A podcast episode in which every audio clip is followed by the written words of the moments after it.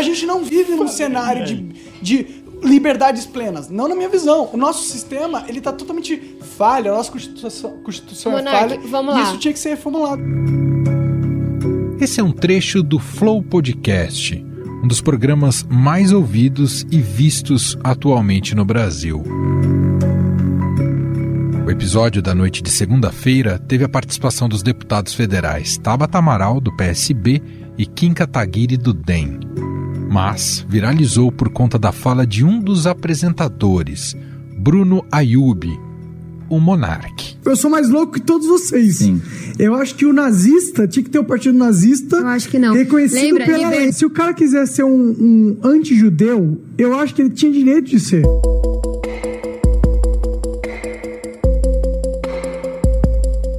Papo sobre liberdade de expressão se perdeu quando o monarca defendeu a formalização do partido nazista junto à Justiça Eleitoral, contrariando a Constituição brasileira.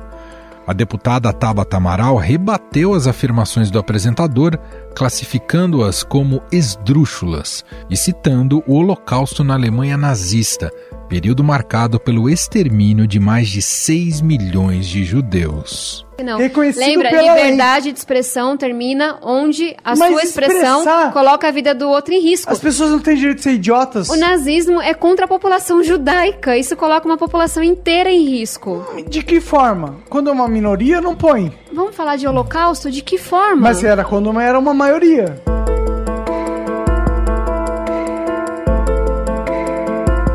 Mas o apresentador não foi o único a se expressar como a favor da liberdade de existência dos partidos nazistas. O deputado Kim Kataguiri endossou a fala de Monarque, indicando que a criminalização do nazismo na Alemanha foi um erro. Eu defendo, e acredito que o Monark também defenda, é que, por mais absurdo, idiota, antidemocrático, bizarro, tosco que o sujeito defenda, isso deve ser, não deve ser crime. Por quê? Porque a melhor maneira de você reprimir uma ideia antidemocrática, tosca, bizarra, discriminatória, é você dando luz àquela ideia para que aquela ideia seja rechaçada socialmente, socialmente, e então socialmente rejeitar o pesado Você acha que suficiente é errado nisso. a Alemanha ter criminalizado o nazismo? Acho.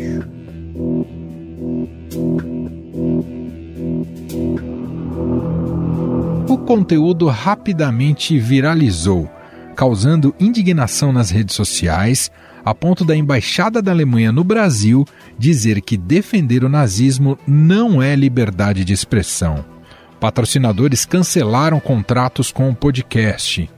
Em resposta à repercussão, Monark publicou um vídeo no Twitter no qual alega estar muito bêbado durante a gravação do programa e pede desculpas à comunidade judaica. A gente, eu tava bêbado, fui insensível sim, errei na forma com que eu, eu, eu me expressei, dá a entender que eu tô defendendo coisas abomináveis.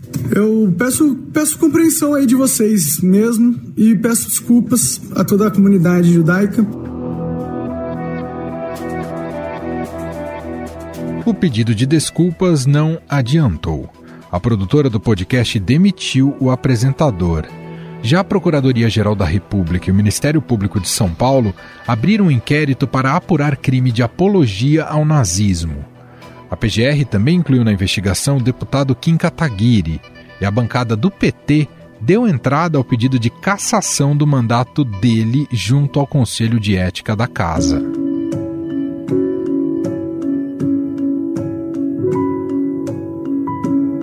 O Flow Podcast tem formato mesa redonda, onde apresentadores e convidados conversam com o microfone aberto. Os episódios geralmente têm horas de duração e são transmitidos online. Recentemente, o programa ganhou destaque no cenário político ao trazer pré-candidatos às eleições de 2022, como Sérgio Moro, do Podemos, e Ciro Gomes, do PDT. Porém, essa não é a primeira vez que o apresentador tem falas polêmicas e até criminosas. Em uma entrevista com o humorista Antônio Tabet, Monark comparou a homofobia com gostar de refrigerante. Qual a diferença da liberdade de expressão? Por exemplo, é um cara que fala assim: ah, eu acho que gay tem que apanhar na Avenida Paulista. E um cara que fala que, porra, eu amo refrigerante. Nossa, com açúcar, então, amo pra caralho. Eu quero beber refrigerante, acho que todo mundo devia beber refrigerante. É crime beber refrigerante? Já em um tweet, no fim do ano passado, Monark questionou, abre aspas, ter uma opinião racista é crime? Fecha aspas. E na ocasião, foi alvo de diversas críticas e o Flow Podcast perdeu dois patrocínios. E mesmo com todo o escândalo gerado pelas declarações recentes do Monark, nesta quarta-feira foi a vez do escritor e comentarista Adriles Jorge ser demitido da Jovem Pan depois de fazer um gesto que foi associado ao nazismo. Já na conclusão do programa em que participava, o escritor levou a mão à altura da cabeça, reproduzindo a saudação nazista utilizada durante o período do Terceiro Reich alemão. É possível ver e ouvir o âncora da atração, William Travassos, falando surreal em reação ao gesto de Adrilles. 100 Senhores, milhões de o pessoas programa e hoje é visto aqui por no aqui. Brasil como uma coisa livre, absolutamente liberada, E como Jorge. partidos Muito obrigado pela organizados. sua audiência. Vem aí o 3 em 1. Até sempre, tchau.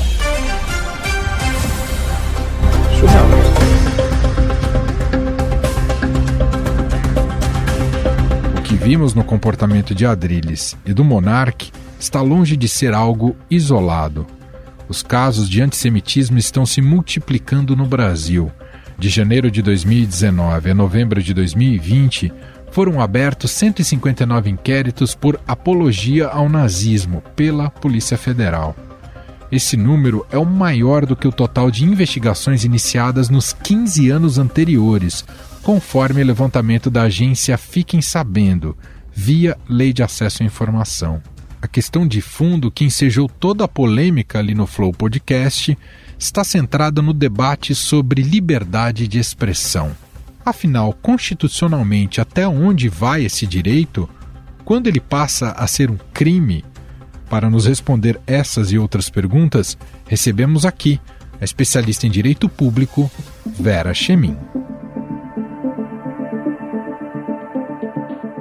Tudo bem, Vera? Seja muito bem-vinda. Obrigada por ter aceito aqui ao nosso convite. Tudo bem, Emanuel? E você, como está? Tenho um prazer imenso em colaborar, em poder te ajudar aí para a gente discutir esse tema. Exato. O Vera, no centro dessa polêmica que culminou na saída deste apresentador, né, do Monark, de um podcast de grande repercussão no Brasil, no centro disso está a compreensão sobre a liberdade de expressão ou liberdade de opinião. Conceitualmente, Vera, como devemos entendê-la sob o prisma dessa argumentação usada por esse apresentador de que supostamente seria legítimo criar um partido nazista? De uma forma geral, a, a liberdade de expressão, e que a gente fala também a liberdade de informação, que ela tem um duplo caráter, ela é entendida como um, um direito é, subjetivo, ou seja, um, direito da pessoa fundamental, porque ele está previsto no artigo 5 da Constituição Federal de 1988. Então, ele é assegurado a todo cidadão é, no sentido de poder se manifestar livremente, ou seja, por meio da palavra, da escrita, imagem ou qualquer outro meio de difusão, tudo isso vai corresponder, então, ao direito à liberdade de expressão propriamente dita. E bem como no direito de comunicar ou receber informação verdadeira sem qualquer impedimento e nem discriminação. Isso corresponde, então, ao direito à liberdade de informação.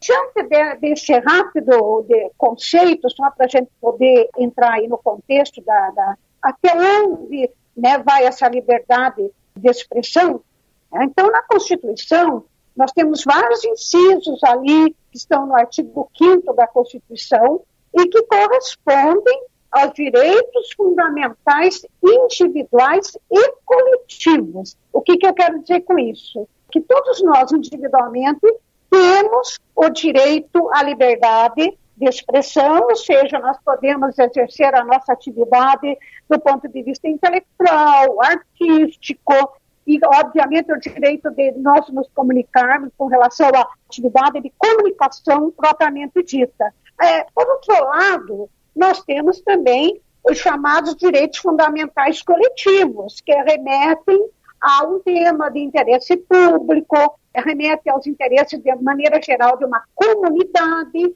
e que, a depender da situação em concreto, eventualmente pode prevalecer sobre um direito individual. Tá? É muito interessante essa abertura que a senhora faz para a gente, porque o que a senhora está dizendo é uma intersecção entre o direito individual e o direito público, é isso, doutora? É, não propriamente o individual e o público, mas se você considerar que o público é, vai remeter à coletividade, à comunidade, sim, nós podemos sim considerar dessa forma. E agora sobre o caso concreto, o que, que a senhora nos diria? Pois é, é um caso né, bastante delicado, ocorreu aí num contexto lamentavelmente voltado à comunicação mesmo, né, propriamente dita. Então eu acho que a gente pode já desde já é, tentar analisar aí esse imbróglio aí que se criou. A provável defesa de formalização de registro de um partido nazista é bastante problemática, complexa, uma vez que, é, conforme eu acabei de colocar, né, nós temos uma liberdade constitucional, nesse caso aí, já vou direto ao caso, de comunicação. Mas essa comunicação, ela tem que atender a determinados limites que estão igualmente na Constituição e na lei. Então, o que eu quero dizer é que o próprio texto constitucional prevê a nossa a plena liberdade de expressão e, no decorrer da própria Constituição, nós temos ali os limites impostos para o nosso direito individual de liberdade de expressão e, obviamente, também para o direito coletivo de liberdade de expressão. Então, se nós partimos para esse caso atual, o apresentador é, tenha é, defendido a formalização de um partido nazista, nós inicialmente poderíamos dizer, não, ele é, está exercendo a liberdade de expressão. Só que o partido nazista remete à história, remete a uma ideologia extremamente violenta de hostilidade em face dos judeus, e justamente por isso você defender a formalização do partido nazista seria você concordar com o risco potencial e efetivo à integridade física dos judeus, do povo judeu. Quer dizer, nós teríamos um risco à integridade não só física, como moral e psicológica de todos os judeus que residem no Brasil. Então, isso afrontaria já de cara os valores previstos nos artigos 1, 3, 4 e 5 da Constituição Federal. Nós temos que preservar, garantir a dignidade da pessoa humana, nós temos que promover o bem de todos, sem preconceito de origem, raça, sexo, cor, idade ou qualquer outra forma de discriminação. Nós uhum. temos que fazer prevalecer os direitos humanos. Então, tudo isso, sem contar com todos os direitos que estão aqui no artigo 5 da Constituição, nos fazem é, deduzir que qualquer afirmativa no sentido de tentar criar, de tentar formalizar um partido nazista, iria se, se deparar com aquilo que eu falei agora há pouco. Quais seriam os limites? os limites, os limites previstos na Constituição e também, especificamente, limites de natureza legal. Nós temos aí uma lei federal que considera crime qualquer é, defesa, divulgação ou prática de atos ou de gestos ou de palavras que possam remeter ao partido nazista. Doutora, há muita gente da direita tentando, e eu diria da extrema direita, tentando suavizar a declaração desse apresentador, do Monarque, afirmando que os comunistas também deveriam ser enquadrados, que tem partidos inclusive em funcionamento. Como a senhora avalia esse tipo de argumento? É, realmente é uma, é, esse argumento é um pouco, eu diria que é bastante delicado também. É claro que a gente sabe porque historicamente o Partido Comunista também, eu diria, cometeu atos de atrocidade, atrocidade contra as pessoas, nós não podemos negar essa evidência, tal qual o Partido Nazista matou judeus, deficientes, negros e por aí vai. Se nós partimos dessa consideração inicial, nós, é, digamos assim, poderíamos dizer que o Partido Comunista também não poderia existir. Contudo, há que se é, reconhecer que o Partido Nazista é, dizimou uma população inteira de judeus e o Partido Comunista no Brasil ele se enquadra ao Estado democrático de direito previsto lá no artigo 1 da Constituição Federal de 1988. Ou seja, o estatuto formal é, do Partido Comunista prevê o enquadramento desse partido aos princípios de um regime democrático, ou seja, aos princípios de um Estado democrático de direito. O que a gente não poderia, de repente, garantir na provada suposta criação de um partido nazista, que por si só ele já remete a atos de incitação à violência, à discriminação preconceituosa contra um determinado povo, ou seja, principalmente o povo judeu. Mas, mais do que nunca, não se trata do que a gente vai argumentar ou não. Né? Uhum. Se nós formos lá na lei número 7.716, é uma lei federal, se a gente for lá no, como é que eu posso dizer, no parágrafo primeiro do artigo 20 dessa lei, o que, que nós vamos ter lá? Ó, fabricar não é o caso, comercializar também não é o caso, distribuir também não. Agora vai remeter ao caso concreto. Veicular símbolos, emblemas, ornamentos, distintivos ou propaganda, vou direto ao ponto, para fins de divulgação do nazismo. Teríamos uma pena de reclusão, ou seja, sistema fechado, de dois a cinco anos e multa. Se isso for feito por intermédio de um meio de comunicação social, nós teríamos a mesma pena o que nos faz concluir que, diferentemente da criação do Partido Comunista, nós não temos nada previsto legalmente nesse sentido. Entendi. E até porque o Partido Comunista, como eu falei para você, ele se enquadra no Estado Democrático de Direito brasileiro. Eu gostaria de fazer também uma última observação. Olha, veja bem, qualquer propaganda no caso aí do, de um regime nazista, ela não pode se utilizar, obviamente, por escudo da liberdade de expressão. A gente acabou aí de discutir sobre isso. Sim. Ah, mas eu gostaria de apontar uma, um, um detalhe importantíssimo, que é todos os direitos fundamentais, tanto individuais quanto coletivos, eles não são absolutos. Ou seja, quando se trata do julgamento de dois direitos fundamentais que estejam em colisão e que venham a provocar um conflito, ou seja, eles estão, eles estão se contrapondo, o que, que é preciso fazer? É preciso apelar para uma técnica que se chama ponderação. O Supremo Tribunal faz isso o tempo todo. Ou seja, você tem, nesse caso específico, o direito individual à liberdade de expressão de um lado. Do outro lado, você tem outros bens que são constitucionalmente protegidos. Quais são esses bens? Integridade física, moral, psicológica do povo judeu. Então, de um lado a liberdade de expressão e do outro lado o direito fundamental à, vida. Obviamente que ao fazer a ponderação um dos direitos deverá prevalecer em cada caso concreto. E nessa situação, não há dúvida de que o direito que vai prevalecer perante a liberdade de expressão né, uhum. é o direito à integridade física do povo judeu. Muito bem. Vera Chemin, especialista em direito público, muito obrigado, viu, Vera? Eu que agradeço a oportunidade.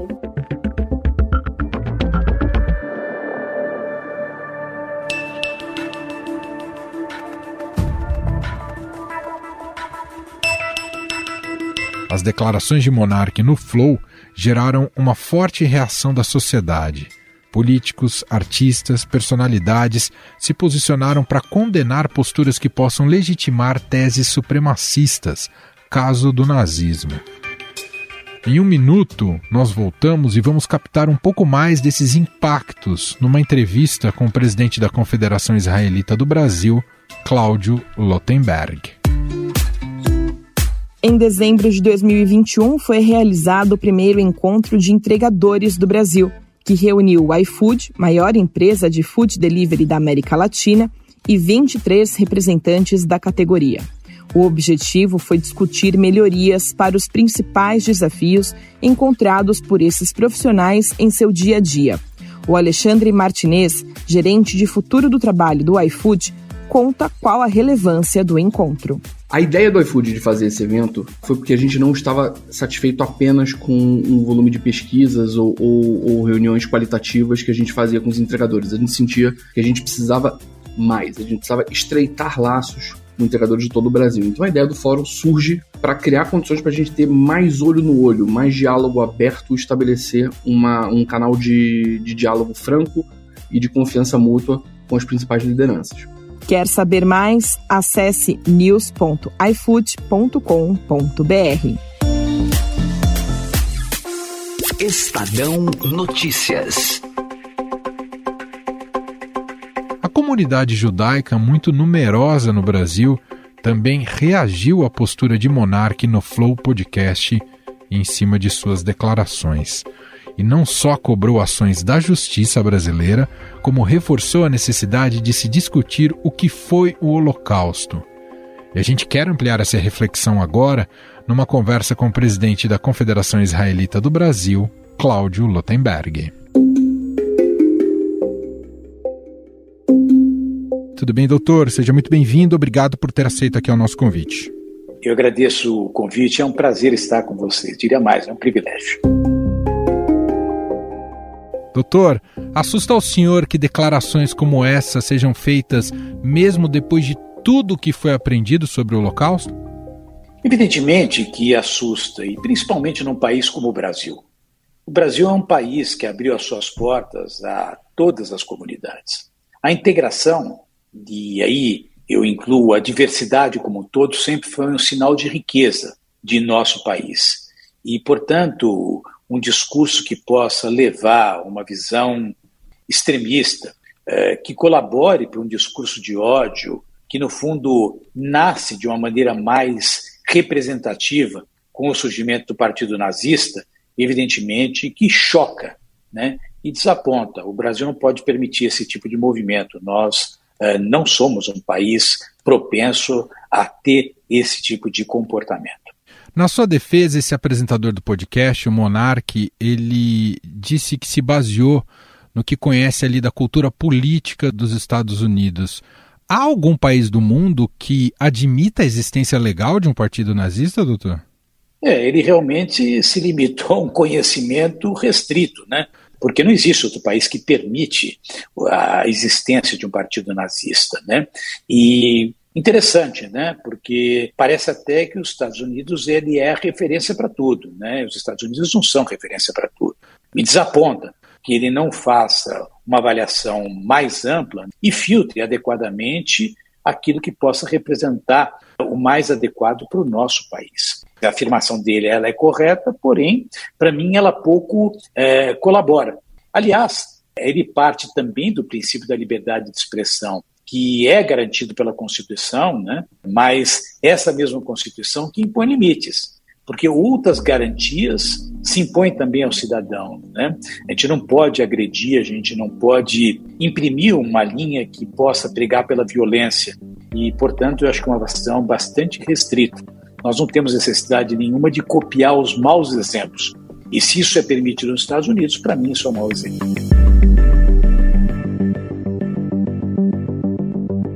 O senhor teme que um episódio como esse suscite uma onda antissemita e encoraje os mais radicais? Há muitos grupos neonazistas no Brasil, doutor? O Cefarnet, que faz esse tipo de levantamento, mostrou durante os últimos anos um crescimento muito grande dos núcleos neonazistas. Né?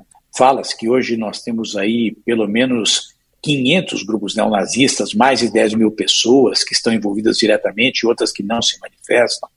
A gente sabe que a internet, né, as redes sociais, é um cenário propenso para os haters. Todo mundo é muito corajoso na internet. No contato diário, na relação presencial, a coisa muda um pouco de figura. É, evidentemente que isso tem uma repercussão negativa, acaba encorajando aqueles que eventualmente estão aí dormentes, né, para que eles possam tomar aí posições mais agressivas e mais aguerridas. Né? Tanto isso preocupa que nós tomamos algumas medidas para poder justamente né, evitar esse tipo de comportamento, repudiando, marcando presença e avaliando até se judicialmente algo não deve ser feito. E, aliás, já está sendo feito, inclusive pela Procuradoria-Geral da República. Agora, há um clima de apreensão no sentido até da questão de segurança dos judeus, doutor? Eu acho que esse clima de apreensão em relação ao cenário de grupos extremistas eh, que possam se materializar com eh, manifestações de violência não são coisas que se restringem ao momento atual. Essa preocupação ela acontece desde há muito tempo. Né? É, lógico que numa situação, num episódio como esse, isso ganha aí uma agudização nós estamos atentos a tudo isso, né? É, e realmente eu acho que preocupa.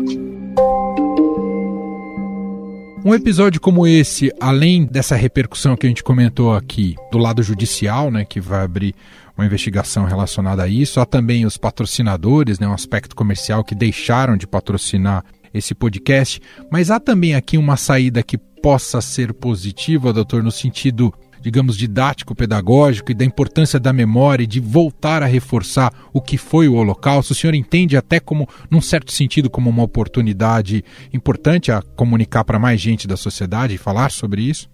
Nunca essa menor dúvida. Né? E a reação da sociedade foi imediata. Né? Não foi a comunidade judaica que fez essa pressão toda. Eu acho que as pessoas com bom senso, mesmo aquelas que são de extrema direita, enxergaram isso é, estarrecidos porque o problema não está no conservadorismo, na extrema-direita na extrema-esquerda, o problema está na mensagem que está por detrás disso. Então, a sociedade reagiu fortemente, a sociedade não está tão disposta a tolerar movimentos extremistas que preguem com ódio, que preguem por extremismos. Então, eu entendo que há um lado positivo que sinaliza que movimentos assim serão coibidos né, pela sociedade, independentemente da mecânica legal. Agora, oportunidade de ensinar. O Holocausto, ele praticamente ainda bate a porta, né? Nós temos isso eh, há praticamente 80 anos atrás. Basta que a gente visite os campos de concentração, ainda tem muito material para poder ser aprendido. Museu do Holocausto, Yad Vashem, em Jerusalém, iniciativas aqui em São Paulo, em Curitiba, no Rio de Janeiro, quer dizer, são é, elementos que resgatam um passado relativamente recente dentro de um cenário de até formadores de opinião, blogueiros, quer dizer, esse podcast é um dos mais assistidos, se não for o mais assistido. Né? Imagine a responsabilidade de quem leva mensagens em cima disso. Despreparado em termos de conhecimento eu acho que tem aqui uma oportunidade grande para a gente poder resgatar as questões relacionadas ao Holocausto, sim. Muito bem, esse é o presidente da Confederação Israelita do Brasil, Cláudio Lotenberg, uh, manifestando um pouco para a gente desse impacto após essa polêmica envolvendo o Monark e sua declaração ali numa entrevista no Flow Podcast. Doutor, te agradeço pela entrevista e até uma próxima oportunidade. Eu que agradeço e vamos fazer disso uma oportunidade para sairmos melhor. A sociedade não pode tolerar a intolerância. Estamos juntos. Muito obrigado pelo seu convite.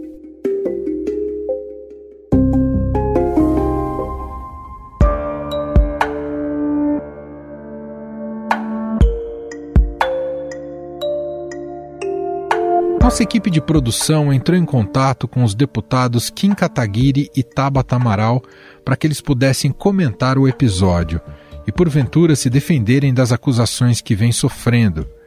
Kataguiri não quis se manifestar, tampouco respondeu aos nossos pedidos. Já a deputada Tabata Amaral nos enviou seu depoimento em áudio, que colocamos aqui na íntegra. Ela explicou sua permanência no debate do podcast, mesmo após as declarações problemáticas do apresentador Monarque. Vamos ouvir. Oi, pessoal, aqui é a deputada Tabata Amaral. Muito obrigada pelo convite e muito obrigada por abrirem esse espaço. Essa discussão é extremamente importante, ela é extremamente necessária e ela tem que acontecer. Ao longo da minha trajetória, em diversos momentos, eu fui confrontada com visões de mundo, com ideias que não só eram opostas às minhas, mas que também feriam valores que para mim são inegociáveis.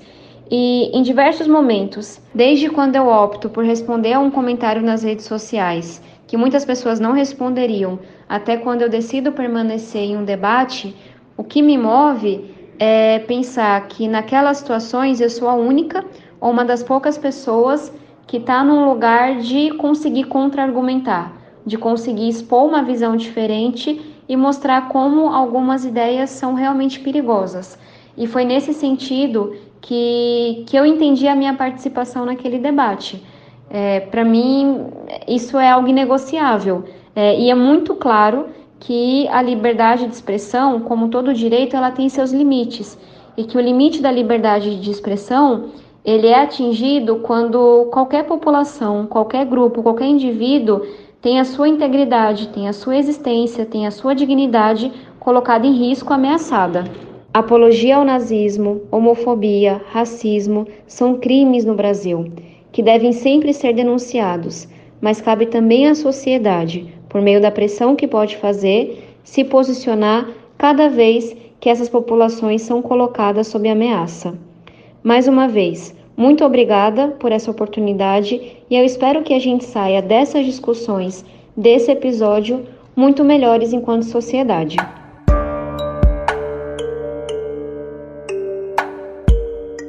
O caso Monarque serviu para reacender o alerta na sociedade para a importância de se combater atitudes racistas que atingem os mais diversos setores da população e não só os judeus. Não há outro caminho para entender a gravidade do ocorrido que não passe pela compreensão histórica do que foi o Holocausto. Pensando nisso, nós convidamos o diretor executivo do Museu Judaico de São Paulo, Felipe Arruda, para contar como o tema é abordado no espaço cultural. Aqui no Museu Judaico de São Paulo, a gente atua a partir da premissa inegociável de valorização de todas as identidades, de todos os corpos povos e formas de existir.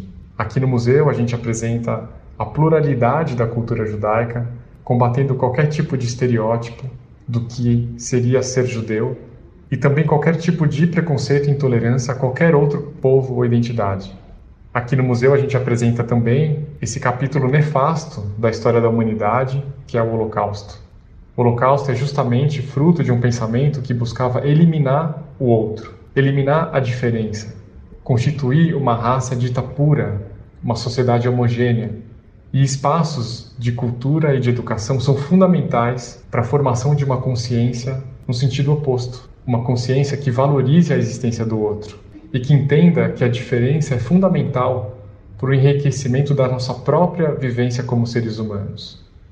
Aqui no Museu Judaico, a gente apresenta o Holocausto através de documentos históricos, depoimentos de sobreviventes de objetos doados por sobreviventes de campos de concentração e apresenta as causas e os desdobramentos desse acontecimento que deve ser lembrado para que nunca mais aconteça, seja com o povo judeu ou com qualquer outro povo. Aqui no museu, a gente investe num programa educativo bastante intenso que busca educar as novas gerações a respeito dessas questões. Ninguém nasce odiando o outro. Isso se aprende, assim como tolerância e a valorização da diversidade também podem ser aprendidas. O museu aposta muito no acesso à informação, na educação e no debate como caminhos de construção de uma sociedade mais justa, mais plural e que, de novo, valorize a existência do outro e não o contrário.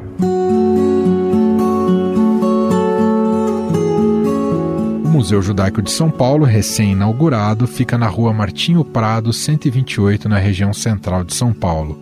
Há outros museus, espaços culturais e artísticos como esse no Brasil e no mundo. Em Curitiba, por exemplo, o Museu do Holocausto trata diretamente da temática.